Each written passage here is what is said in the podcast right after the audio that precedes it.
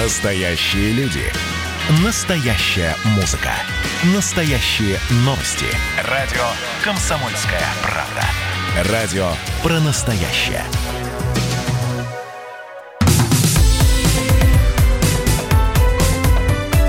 Как дела, Россия? Ватсап-страна! Вы слушаете радио «Комсомольская правда». Антон Челышев у микрофона. Продолжаем говорить на главные темы дня сегодняшнего. Прямо сейчас о коронавирусе, который, к сожалению, пока не дает нам поводов расслабиться и переставать следить за э, статистикой э, заболеваемости и смертности.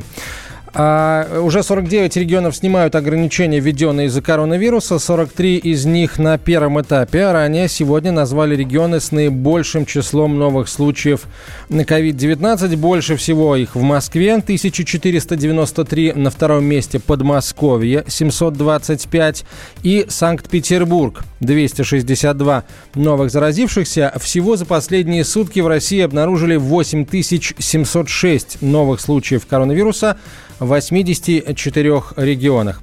А, на четвертом месте по количеству а, заразившихся Свердловская область. 245 выявленных случаев. На связи со студией корреспондент «Комсомольской правды» Екатеринбург Мария Трапезникова. Мария, здравствуйте. Здравствуйте. Вот сейчас мы обсуждаем, мы все еще на плато или мы уже начали спускаться, а в, Екатерин... в Екатеринбурге и Свердловской области как выглядит динамика? У вас сокращается число новых случаев? Вообще, э, что происходит в регионе с точки зрения снятия э, ограничений? А, нет, смотрите, у нас а, примерно стабильно идет количество заразившихся за сутки. За сегодня, например, 245 заболевших. А, общее число в области перевалило за 9 тысяч. А, ну, если говорить о статистике, то за все время пандемии у нас погибло 50 человек, но при этом вылечилось больше 4 тысяч. А, по поводу выхода на плато. А, да, мы вышли на плато по данным Свердловской областей. Они говорят об этом а, вот на протяжении недели. А, и это позволило снять, ну, начать снятие первого этапа ограничений. А, что это значит? Это значит, что у нас в регионе с 9 июня снова возобновили работу непродовольственные магазины. Но тут есть небольшое но. Работать могут только те, у кого есть отдельные входы с улиц. То есть, соответственно, магазины, которые находятся в торговых центрах, они по-прежнему закрыты. Вот. А, но, тем не менее, все а, продавцы э, должны соблюдать меры санбезопасности. Это все будет очень строго проверяться и контролироваться. А, кроме того, у нас возобновились плановые приемы в больницах, но, опять же, только строго по записи и с соблюдением всех мер э, санбезопасности. А, с 1 июля начинают работать детские загородные лагеря, но они будут работать по обсервационному принципу, то есть э, детей привозят на территорию лагеря, и на все время их пребывания там э, запрещается выходить за территорию. То есть они находятся вот только в лагере. Вот. Э, Гра... принципе, Жители области уже, э, так. что называется, расслабились, да, э, или все-таки есть пока эм, чувство опасности, и выражается ли оно в ношении масок? Масочный режим-то у вас все еще сохраняется? Ну, у нас маски носят в основном в магазинах, в общественном транспорте, то есть так, как и предписано указом губернатора, но людей на улицах очень много, тем более сейчас летняя погода, жара, все вышли гулять, купаться, поэтому никто практически дома не сидит. Спасибо большое. Мария Трапезникова была на прямой связи со студией, корреспондент «Комсомольской правды» Екатеринбург. Если Свердловская область на четвертом месте по числу новых случаев за минувшие сутки, то вот Севастополь на последнем, потому что там всего два новых случая. А из Севастополя на связь со студией входит корреспондент «Комсомольской правды» Надежда Дацук. Надежда, здравствуйте. А, это вот у вас впервые так мало случаев или, или в принципе а, в городе Героя Севастополе случаев коронавируса э, очень мало в масштабах всей страны. А, да, смотрите, э, Севастополь у нас город не маленький, но тем не менее случаев становится все меньше и меньше, что не может не радовать. Э, в какие-то сутки бывает по 5 случаев, какие-то по 2. А, раньше было по 10. Ну вот ситуация контролируется, поэтому надеемся, что будет все меньше и меньше. Ну вот масочный режим, естественно, сохраняется. И на въездах в Севастополь у нас делают тут экспресс-тестирование. Поэтому ситуация под контролем. А, город готов к туристическому сезону или все-таки пока с опаской относится к его началу? Да, конечно, город э, пока еще с опаской относится к началу туристического сезона, э, так же, как и в Крыму, э, в Севастополе ждут отдыхающих, но все равно пока будут проводить термометрию и контролировать, кто приезжает, нет ли у них там симптомов ОРВИ. Точно так же для местных с 15 открываются у нас э, отели, а для отдыхающих с 1 июля. Ну, поэтому как бы вот ждем, но с опаской. А ту- туристы вот те самые, которые, э, ну, что называется, совсем дикарями, да, не дожидаясь официального открытия сезона, они уже начали приезжать и в Крым, и в Севастополь в частности? А туристы дикарями вы имеете в виду, которые с палатками, да? Ну, я имею в виду а, ну, с, с дикарями, дикарями в квадрате. Те, которые и с палатками, и те, которые, может быть, и без палаток, и куда-то в квартиры, в съемные дома не дожидаясь снятия режима самоизоляции. Вообще частный сектор уже сдает э, туристам э, свои квадратные метры? Э, да, вы знаете, уже начинают, конечно, постепенно у нас вот вывески жилье появляться. Ну, еще, естественно, как бы не афишируют это все, а, но на некоторых там, э, сайтах, некоторые там запускают уже группы ВКонтакте, зазывают э, отдыхающих. Ну и тем более уже доступно бронирование для тех, кто собирается в Крым приехать после 1 июля. И на редакционный телефон люди уже активно нам звонят, тоже спрашивают, можно ли уже приезжать в Крым, что делать и как. Ну вот номера, кстати, есть на машинах из других регионов России и не только. Кстати, белорусы у нас здесь есть в Крыму. А, даже кое-где украинские были номера, но не так много, конечно, как э, жители из других регионов России все-таки. А есть ли какие-то скандалы в связи с тем, что, например, э, местные жители, которые живут там в своих домах, готовы сдать свои э, комнаты или, может быть, свои дома целиком, а соседям это не нравится, да, потому что соседи не хотят, чтобы туристы заезжали к ним а, в населенный пункт до официального открытия туристического сезона? Ну, таких вот громких скандалов э, с этим у нас нет. Возможно, некоторые там э, в соцсетях пишут, что э, пока зачем нам туристы, у нас еще нестабильная да, эпидемиологическая ситуация. Ну, как люди считают, это я опять же говорю. То есть они, естественно, боятся, ну, таких вот, чтобы частных случаев, э, каких-то нападков э, на тех, кто сдает жилье, такого у нас, конечно, зафиксировано не было.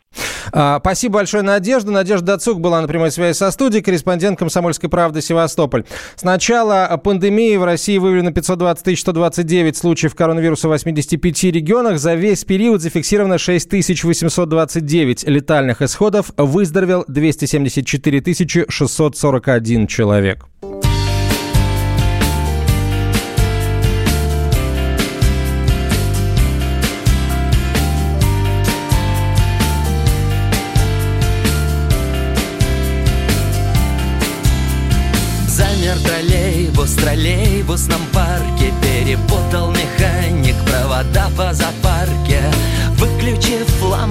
В сорок электросвечей.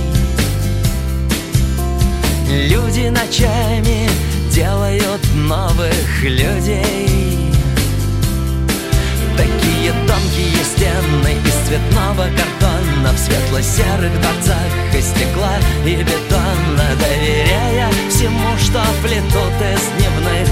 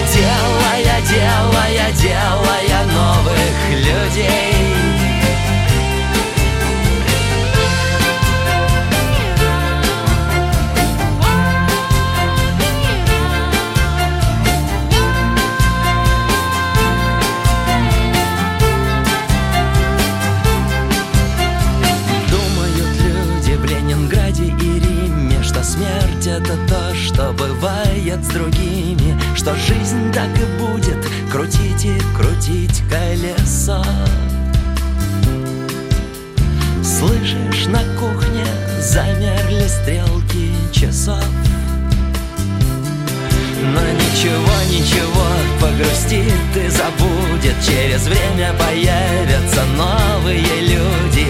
Едут троллейбусы без габаритных огней.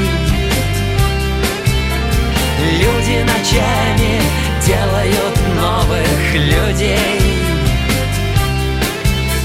Люди кричат, задыхаясь от счастья И стонут так сладко, и дышат так часто Что хочется двигаться с каждой секундой быстрей.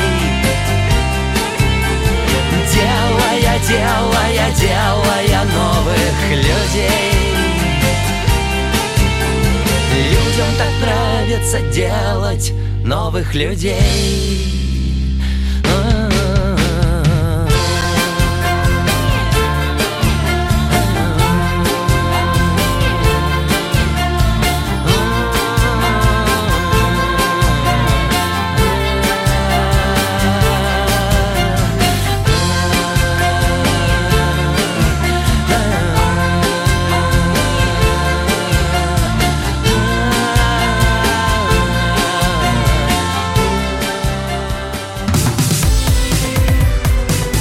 дела, Россия?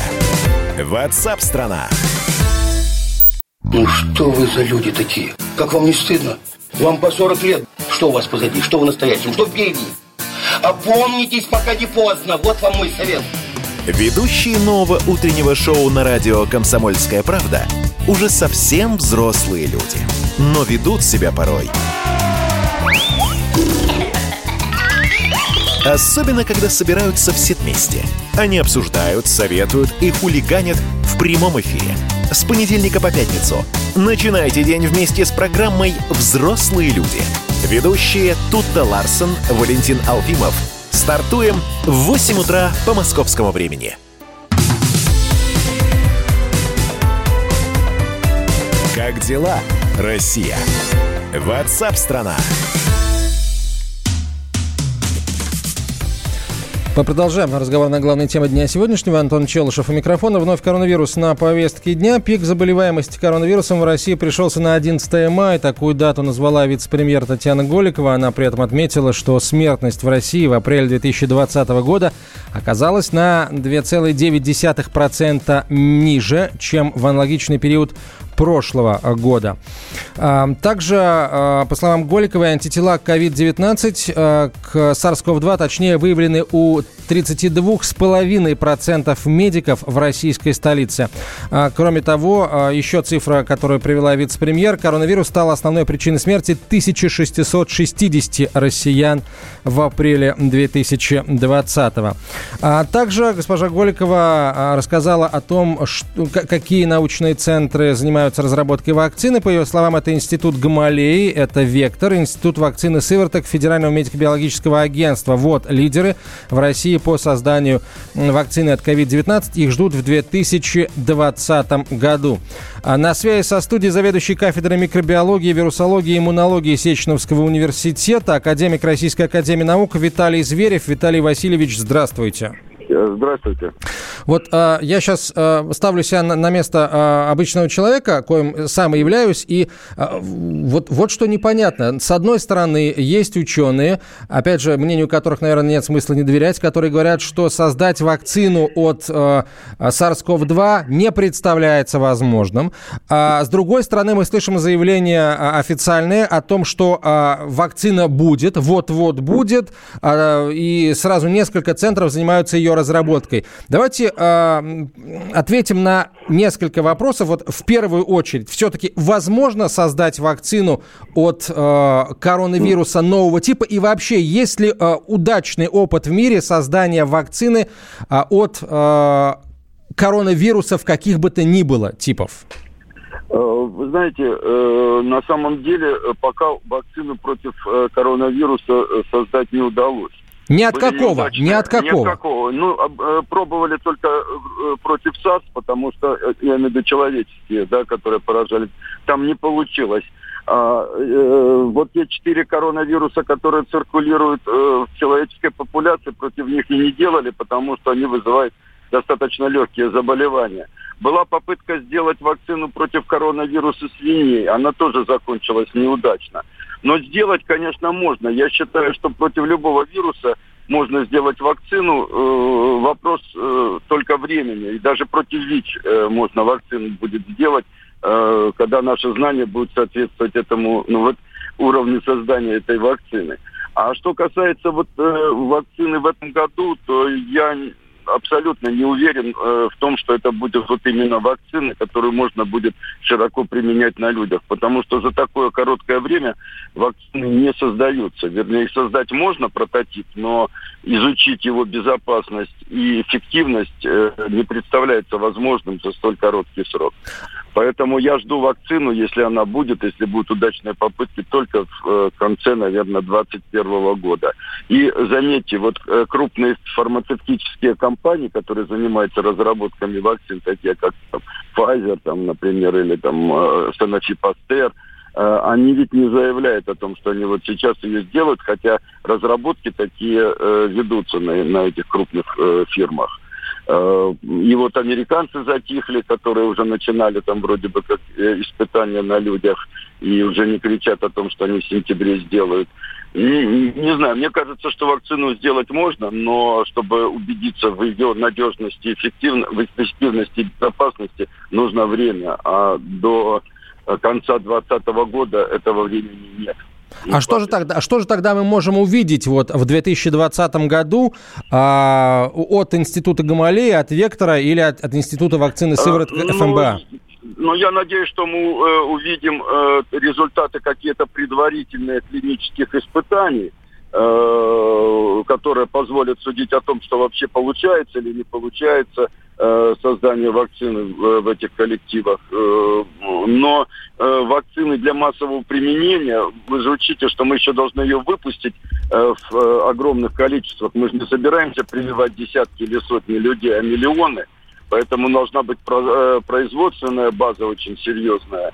А, и э, вот будут ли эти технологии соответствовать вот этим производственным базам, которые у нас есть, это тоже вопрос. Потому что одно дело сделать ее в маленьких количествах для испытаний, другое дело выпускать ее уже для массового применения. Поэтому мне вот э, не нравится такая гонка, спешка. Мне кажется, что вакцина будет востребована и через два, через три года потому что вирус никуда не денется, и она будет нужна. А, Виталий Васильевич, а как вы относитесь к тому, что вот сразу три научных центра занимаются этой разработкой? Вы в данной ситуации поддерживаете а, ну, конкуренцию, видимо, речь все-таки идет о ней? Или было бы, я не знаю, было бы эффективнее аккумулировать государственные деньги, потому что все три учреждения, они же государственные, саккумулировать государственные деньги и создать какую-то, может быть, единую команду, которая бы занималась разработкой? А, вы знаете, на самом деле у нас не три, у нас десятки, э, то есть э, э, вот проектов по созданию вакцины. Еще делают вакцину в, э, в центре имени Чумакова. А, э, здесь э, вот какое дело. Они все работают на разных платформах.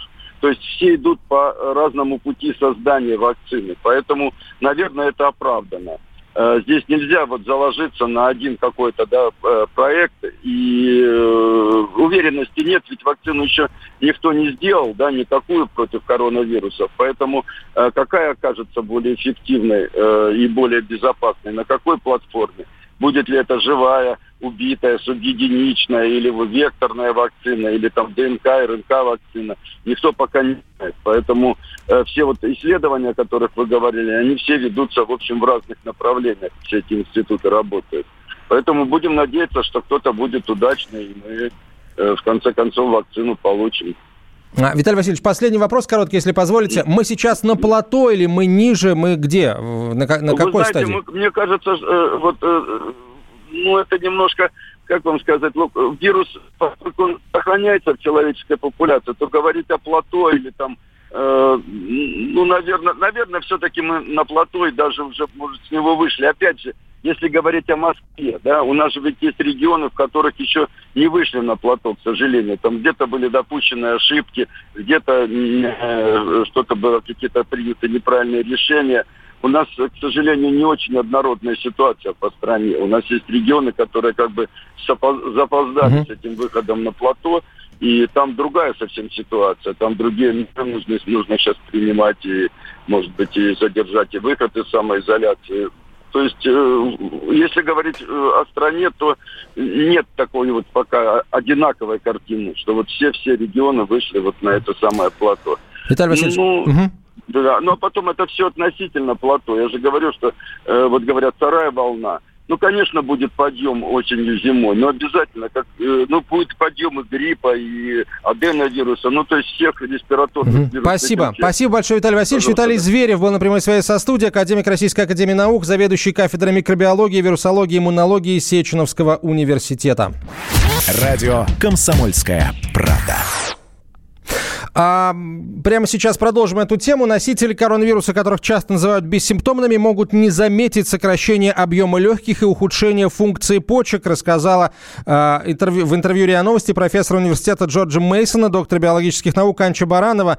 В основном бессимптомники, по ее словам, это молодежь, и они не попадают во внимание врачей, они могут попасть к специалистам по другому поводу. Например, нужно было проверить поджелудочную железу, сделали компьютерную томографию, оказалось, что у человека поражение легких. А, К нам присоединяется врач-иммунолог-аллерголог Владимир Болибок. Владимир Анатольевич, здравствуйте. Добрый день. А Вот как вам эм, заявление коллеги э, Барановой и эм, как, что бы вы посоветовали э, людям, э, переболевшим э, бессимптомно COVID-19, как бы вы э, посоветовали э, правильно проверить функцию легких? Э, Проверка функций легких э, у нас происходит двумя путями. Э, Значит, первое это спирограмма.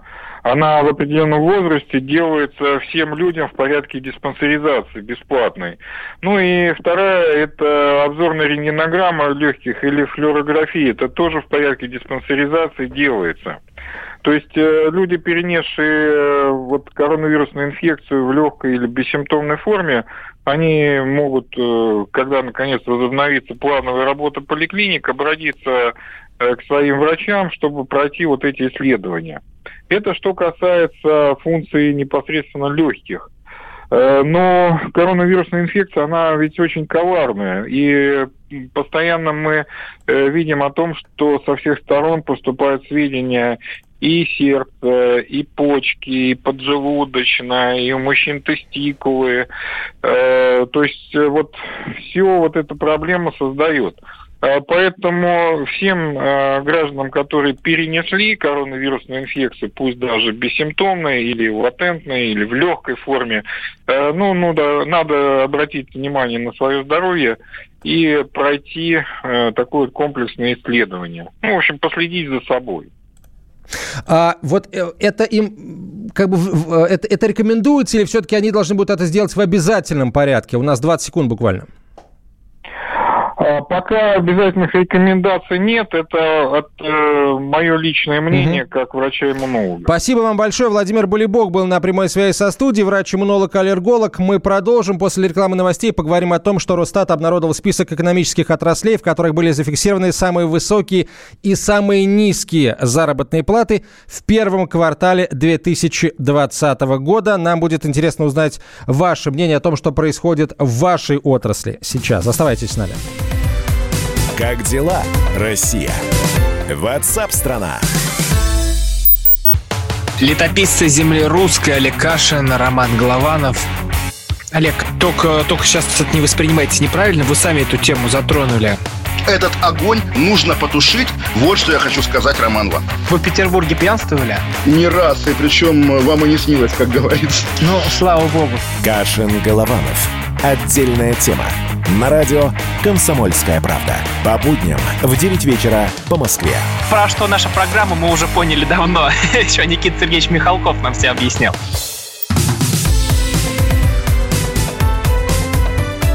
Как дела, Россия? Ватсап-страна! Росстат обнародовал список экономических отраслей, в которых были зафиксированы самые высокие и самые низкие зарплаты в первом квартале 2020 года. То есть, получается, еще до прихода пандемии в Россию.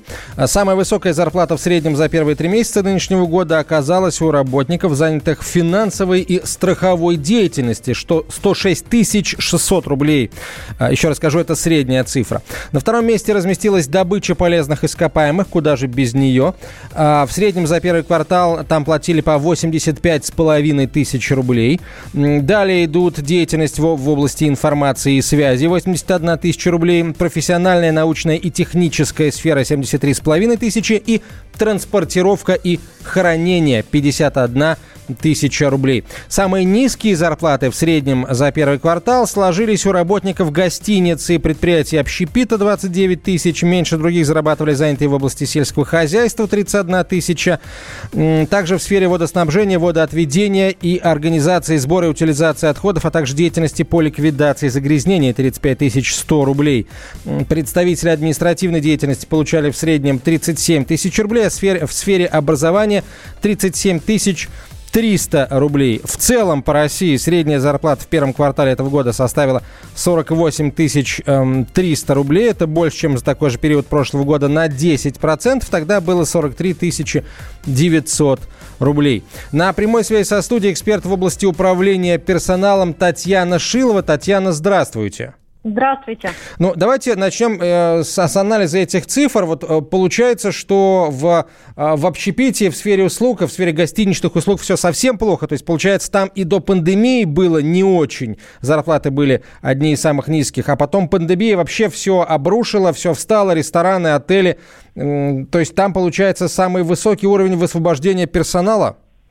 Знаете, но если честно, если смотреть э, в целом на рынок, то высвобождение персонала будет во многих сферах, потому что и даже там, где у нас э, планировались определенные вакансии, а, так скажем, к поиску и закрытию, да, набирать новый персонал, все равно будут смотреть уже более пристально, насколько та или иная вакансия нужна, не нужна, а где-то, возможно, будут заменять менее эффективных сотрудников на новых, с большим опытом, но, э, так скажем, за меньшие деньги, чем если бы, э, например, компания э, смогла бы нанять данного опытного сотрудника еще до пандемии, потому что сейчас все-таки сотрудники более становятся, ну, так скажем, кто-то выжидает да, вот этот период для того, чтобы не искать работу, да, переждут, а кто-то наоборот смотрит, потому что в компаниях все-таки сейчас есть тоже определенные, вводятся я бы сказала, меры для того, чтобы ну, оптимизировать расходы на персонал. Поэтому, ну, я могу сказать, что, например, э, до пандемии, да, был э, определенный спад э, в ряде направлений, ну, например, во время пандемии, это март, апрель, май, э, очень высокий спрос был э, в ритейле, то есть это наши магазины, которые были открыты в курьерских, э, в курьерской, в курьерских службах, в IT-сфере, там не спадает вообще спрос, а наоборот был определенный всплеск, и он сохраняется и в направлениях фармацевтических компаний и в медицине. Но, с одной стороны, это объяснимо тем, что как раз был, э, был спрос, да, у нас и в IT-сфере очень много, то есть если ежегодно IT-сфера и вообще в целом автоматизация, и это направление растет на 20%, то сейчас э, я уверена, что вот в этот период, в этот квартал был гораздо больше всплеск, может быть, в два-три раза, чем в целом годовой показатель, потому что очень многим пришлось уйти в онлайн не на там, 50, не на 70 процентов, а на 100 процентов. И до конца года многие компании, даже там, где а, сотрудникам будет разрешено да, приходить в офис, все равно компании стараются прислушиваться в том числе и к Э, ну, наверное, даже эмоциональному да, состоянию сотрудников и быть более лояльны к тем, кто хочет работать из дома. Поэтому здесь, конечно, IT-сфера будет тоже процветать. И, безусловно, там достаточно большое количество вакансий было, и оно сохраняется. Радио «Комсомольская правда». Татьяна, давайте, а, вот, во-первых, я хочу у слушателей спросить и вам задать, собственно говоря, тот же вопрос. Вот, а, уважаемые друзья, напишите нам WhatsApp и Viber на 967 200 ровно 9702, 967 200 ровно 9702. Обращаюсь к тем, кто сейчас ищет работу, новую работу или вообще работу. А, увеличивается ли количество предложений на рынке, вакансии новые появляются и а, увеличивается ли зарплатные предложения? Вот уже сейчас в первые постковидные дни хотя, конечно, совсем постковидными их назвать, наверное, все-таки э, рано. А, ну и э, вам, Татьяна, я, у вас я спрашиваю об этом же. В каких сферах увеличивается число вакансий и увеличивается зарплатное предложение? Ну, наверное, на первом месте это IT-сфера, э, как я уже сказала, да, то есть это программисты, разработчики, графические дизайнеры. И что немаловажно, сейчас появляется все больше вакансий sales, то есть те, кто продают IT-продукты. Потому что создать продукт это хорошо, но дальше это нужно продвигать. Потому что сейчас очень многие компании, даже которые раньше не были замечены в разработке IT а, каких-то продуктов и предложений, даже вот в консалтинге, да, если взять, например, казалось бы, да, все равно создают IT-продукты и нанимают людей, которые эти продукты продают клиентам, потому что это тоже достаточно сложно, потому что конкуренция огромная. И вот в, это, в этой сфере растут и зарплаты, безусловно. Рынок и так был перегрет даже по, до пандемии, а сейчас, э, наверное, он будет еще, еще более такой горячий, потому что IT-специалистов их не хватает. Вот. Э, в других, сфер, в других э, областях и направлениях э, я не думаю, что будет расти зарплатные предложения, потому что все-таки, во-первых, будет выше конкурс на каждую вакансию, и он уже есть. То есть те, те компании, которые открывают вакансии или размораживают, да, которые были заморожены на период пандемии, то, безусловно, количество кандидатов больше, и за счет этой конкуренции работодатель может взять более такого качественного, более опытного специалиста за такие более адекватные деньги, чем если бы он заплатил до вот этого кризиса нашего, до пандемии. Итак, друзья, если вы сейчас ищете работу, напишите о том, а, появляются ли, видите ли вы подходящие вакансии, а, какая там зарплата, соответствует она вашим ожиданиям или не соответствует, и вообще, в принципе, растут ли зарплатные предложения в вакансиях. 8 800 200 ровно 9702, телефон прямого эфира, WhatsApp и Viber пишите на 967 200 ровно 9702. 967 200 ровно 9702. А, Татьяна, есть ли какие-то отрасли, которые вообще вообще не пострадали в, а, во время, в период самоизоляции, если говорить о а, занятости, да, о количестве работающих. Вот есть ли сферы, где вообще не сократилось никак э, число людей? Ну, наверное, где совсем не сократилось, таких, наверное, нет, но наверное, ритейл больше всего, то есть они, наоборот, очень активно нанимали а, людей. То есть это, как я уже сказала, да, это а, продовольственные магазины, которые были открыты, и а, крупные торговые точки, да, которые продают именно товары, а, которые были открыты. Там, безусловно, шел очень такой а, масштабный набор, и об этом писали а, все так скажем, агентства, которые подбирают такого уровня персонал. И, как я уже упоминала, также это была медицина и э, фармацевтические компании, которые тоже э, повышали, э, так скажем, в определенных э, направлениях э, набор сотрудников, да, потому что велись новые разработки и ведутся и где-то увеличивали мощности производственные, и в связи с этим, безусловно, приходилось нанимать больше. То есть обычно летом у нас идет увеличение на производстве, да, увеличиваются мощности и берут людей, а, на, например, на срочные контракты для того, чтобы покрыть а, вот этот вот подъем mm. да, производственный. А сейчас это как раз а, производственные компании, которые в том числе производили лекарства, они именно в пандемию, да, то есть раньше обычного сезона. Татьяна, спасибо. Спасибо большое. Татьяна Шилова была на прямой связи со студией, эксперт в области управления персоналом. А, о том, какие а, специальности будут нужны вот сейчас, в постковидную эпоху, и какими навыками должны будут обладать специалисты все, вне зависимости от того, чем люди занимаются, нам рассказал руководитель Фонда технологической поддержки образования, навигатор образовательных технологий Антон Бордин. Профессий, все, что связано с программированием, с э, инженерными направлениями, когда мы не только программируем, но и конструируем, собираем. Вот, соответственно, опять же, будут сильно развиты профессии, которые требуют таких компетенций у ребенка, как soft skills, да, то есть это умение контактировать, коммуницировать с человеком, да, и здесь вот блок, который дает в рамках управленческих профессий, там есть ну, сильные предметы, которые позволяют вот ребенку раскрепостить себя, уметь презентовывать, уметь коммуницировать. Соответственно, и профессия, вот, ну, несмотря ни на что, никуда не денется аналитика, люди, которые прогнозируют, соответственно, как на финансовых рынках, так и на рынках, требующих инженерного образования. Это был Антон Бордин, руководитель Фонда технологической поддержки образования, навигатор образовательных технологий. Следующий час начнем с прогноза, согласно которому в 2021 году мир ждет бакса апокалипсис, обрушения американской валюты. С таким прогнозом выступил а, экономист из исследовательского центра при Ельском университете, американском Стивен Роуч. Остановлены чемпионаты, опустили трибуны, закрываются спортивные клубы – Футболистам урезали зарплаты. Фанаты мусолят бытовые скандалы. Что будет с профессиональным спортом после пандемии? Радио «Комсомольская правда» представляет «Спорт без короны» с Константином Тереховым. Каждую неделю в прямом эфире первые лица большого спорта, звезды и представители власти. Слушайте по пятницам в 14.00 по Москве. «Спорт без короны» на радио «Комсомольская правда».